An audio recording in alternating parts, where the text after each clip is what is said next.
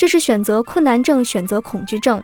在一项实验中，分别设置试吃二十四种果酱和六种果酱的促销活动，比较最终的销售成绩。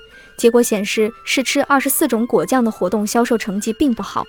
我们总觉得选择越多越好，但其实选择过多的话，人们反而会难以抉择。这种现象在行为经济学中有个术语，叫做选择恐惧症。闪卡的种类越多，你就越有可能疲于选择。最终反而选不出来。